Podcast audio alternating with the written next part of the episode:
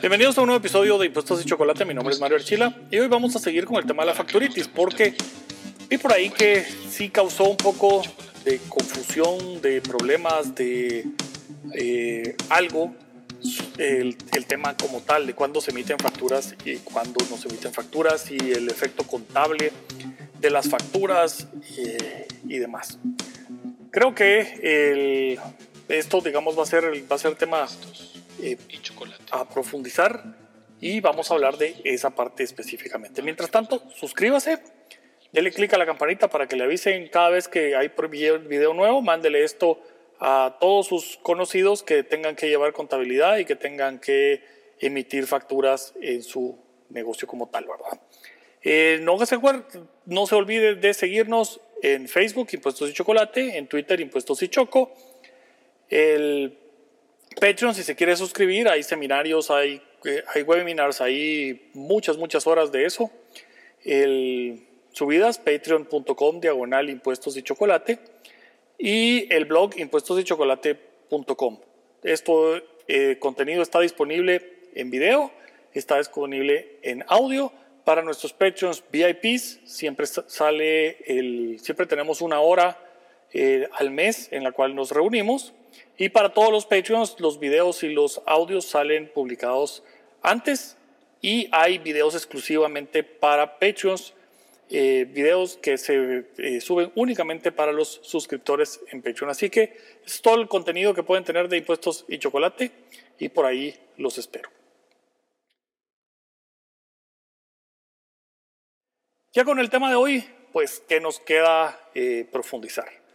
La contabilidad como tal es una obligación mercantil. Es una obligación para la administración de la empresa. nuestra legislación, el Código de Comercio, establece que se tiene obligación de llevar contabilidad a todos los comerciantes, esos comerciantes individuales y todas las sociedades eh, mercantiles que hay, porque esas son las, sociedades o los comerciantes eh, sociales. Y ellos tienen obligación de llevar contabilidad. Entonces no hay para dónde, es una obligación mercantil, es una obligación comercial. Ahora, las leyes impositivas se montan sobre la contabilidad para efectos de control y verificación. Pero eso no quiere decir que las leyes impositivas son obligaciones contables. Esto, esto digamos, es una, es una confusión muy grave eh, en nuestro medio que ya lo había y eso creo que fue lo que a algunos les causa eh, problemas todavía, porque son dos niveles diferentes. La contabilidad es una obligación del comerciante y los impuestos son obligaciones de los contribuyentes. Evidentemente todo comerciante es contribuyente, pero no todo contribuyente es comerciante. Y ahí es donde, donde surgen eh, problemas eh, importantes o esas diferencias como tal. La contabilidad, por ejemplo, en nuestro medio nos permite eh, llevarla bajo los parámetros que le sirvan al comerciante para tomar decisiones. La contabilidad en nuestro medio no tiene una obligación específica de que se lleve sobre bases NIF o sobre lleve sobre algún otro tipo de formato como tal. Lo que dice nuestra ley es que sea principios de contabilidad generalmente aceptados. Y ahí podemos hacer los argumentos de qué quiere decir esto. Pero el punto es que es el comerciante el que lleva la contabilidad para tomar sus decisiones administrativas y para establecer su realidad financiera.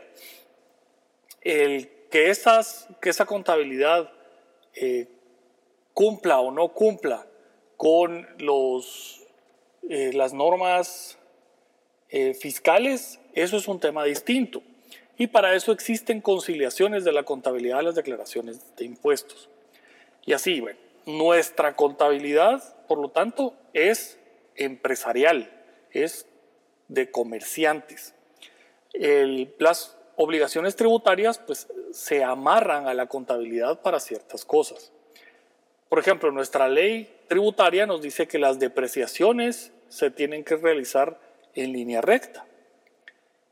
mientras que los principios contables pudieran permitirnos, o nuestras regulaciones contables, reglas contables, que son de la técnica contable, eh, tienen métodos diferentes para llevar la contabilidad y tienen formas de asentar la contabilidad en ese tipo de gasto, como son las depreciaciones, bajo otros parámetros, unidades, eh, tiempo, etc. Y eso es distinto a lo que dice nuestra ley. Eso es, digamos, un, un ejemplo. Y yo puedo perfectamente llevar la contabilidad, por ejemplo, sobre base NIF, y eso me va a pedir ciertas reglas contables y luego hacer la conciliación y declarar el impuesto sobre la renta como me dice la ley del impuesto sobre la renta que es admisible. un ejemplo muy fácil y muy claro es que nuestra ley dice que el gasto deducible de las eh, para prestaciones laborales, eh, para el pago de indemnizaciones y demás, es 8.33 sobre el total de los salarios pagados. Pero bajo normas NIF, yo requiero un, estado, un, un estudio actuarial para establecer mi margen real de rotaciones y demás y para poder entonces reservar el monto que efectivamente este estudio me dice que pudiera llegar a causarme los despidos y la rotación de personal, etcétera, en el siguiente año. Y esto puede ser arriba de 8.33, puede ser 9, puede ser 10, puede ser 12. Y el, por lo tanto voy a hacer la reserva financiera en eso. Pero la ley del impuesto sobre la renta me deja deducir únicamente 8.33. No quiere decir que la ley me diga que es prohibido hacer una reserva de 13. Lo que la ley me está diciendo es que puedo deducir únicamente 8.33.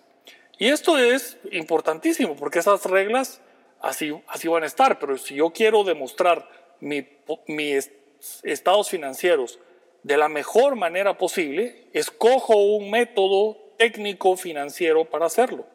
Y eso puede tener diferencias con la forma eh, que el impuestos, eh, la ley, las leyes impositivas me piden que lo haga. Entonces, ¿cuándo tengo que emitir facturas? Que era uno de los temas. Tengo que emitir facturas únicamente cuando vendo bienes que están situados en el territorio nacional o presto servicios en el territorio nacional.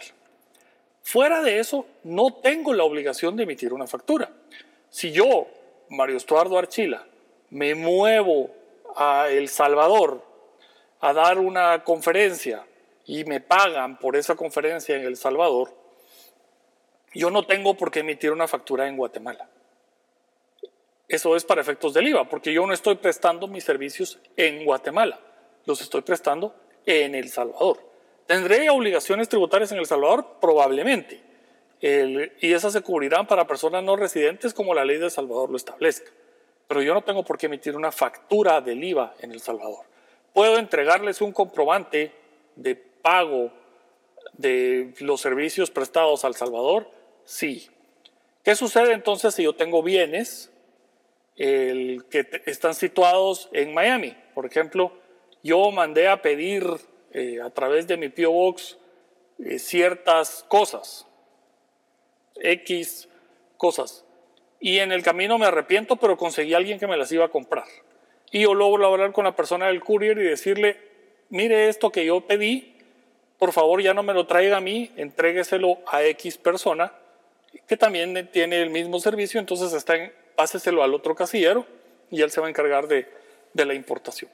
Tengo yo, Mario Estuardo Archila, que emitir una factura por eso que está en e, esos bienes que están situados, eh, digamos, el P.O. Box está situado en Florida. No, porque no son bienes situados en Guatemala. Yo los vendí, sí, pero no son bienes situados en Guatemala. Eh, ¿Tengo que declarar el eh, impuesto sobre la renta por eso? Esa es una pregunta diferente porque probablemente eh, no, si yo no tuve ninguna actividad en Guatemala que se refiriera a esa venta, y si yo toda mi actividad comercial y demás la utilicé para poder vender esos bienes que estaban allá, pues sí hay un momento de conexión en el que estoy haciendo las actividades comerciales en Guatemala para vender bienes que no están situados en Guatemala, pero por estar haciendo las actividades comerciales en Guatemala sí tendría que pagar impuesto a la renta, pero no tengo que emitir una factura. alguien me decía, pero ¿cómo descargo inventarios entonces? Es que las facturas no son para el descargo de inventarios. yo puedo tener inventarios en tránsito, eso es como se denomina. Tengo eh, inventarios en tránsito porque están en tránsito internacional y esos inventarios en tránsito yo los muevo. Pero el inventario en tránsito no está documentado, no ingresa a mi contabilidad por una factura, ingresa a mi contabilidad por un BL, un Bill of Lading, que es el título de propiedad sobre las mercancías que ampara. Y el Bill of Lading se emite con eh, documentos de soporte.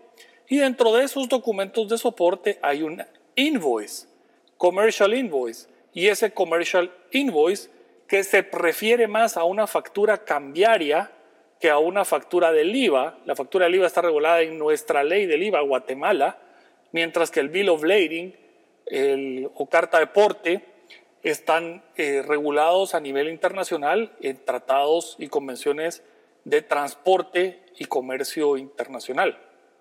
Y ese Bill of Lading tiene eh, esas invoices que también son eh, los documentos de soporte, pero no es una factura de la ley del IVA, no tiene ningún requisito de la ley del IVA, eh, más que la descripción del, del, bien y el precio, que eso coincide, pero las facturas cambiarias también coinciden en eso, también piden eso mismo. Y el, el Bill of Lading es el título de propiedad y es un título de crédito y por lo tanto el Bill of Lading es endosable. Al hecho de que sea endosable permite hacer un endoso del Bill of Lading y venderlo. Y esto es, puede estar en puerto o puede estar en barco y mientras esté dentro del puerto o dentro del barco, ese bill of lading es endosable y yo lo puedo ir endosando. Y lo que me va a pedir la naviera para emitir uno nuevo eh, a favor de el nuevo titular a quien yo le endoso el bill of lading es probablemente que cambie los documentos de soporte y entonces el invoice sea modificado y cambiado. Pero eso es algo que se realiza con la naviera y es algo muy normal a nivel internacional pero en Guatemala no requiero una factura del IVA porque no lleno el hecho generador que es venta de bienes situados en Guatemala. Y mientras no cumpla, y vayan al artículo 2 de la ley del IVA y, van a encontrar la definición de importación y la, la definición de nacionalización, mientras yo no cumpla con la importación y la nacionalización de los bienes, los bienes no están situados en Guatemala hago el endoso del Bill of Lading y eso es lo que me sirve para sacar de mercancía en tránsito y pasar ese eh, endoso a caja y bancos y ventas y clientes. Pero eso no genera una emisión de una factura en Guatemala y no tengo que tener ese problema. Y es, eh, digamos, bastante eh, discutible la posibilidad de pagar o no pagar impuestos en, el territorio guatemalteco, porque tampoco son bienes situados en Guatemala. Eh, así que bueno, espero que esta mayor explicación respecto al comercio internacional y las facturas aclare el tema y por lo tanto eh, permita tener mayor eh, claridad y mayor entendimiento de qué es la documentación que requiero cuando estoy vendiendo mercancía que está en tránsito o mercancía que está en el extranjero. Mi nombre es Mario Archila, esto fue Impuestos de Chocolate, espero que haya aclarado las dudas, si no me las dejan ahí en los comentarios y los tratamos en un video siguiente. Y chocolate. Impuestos para que nos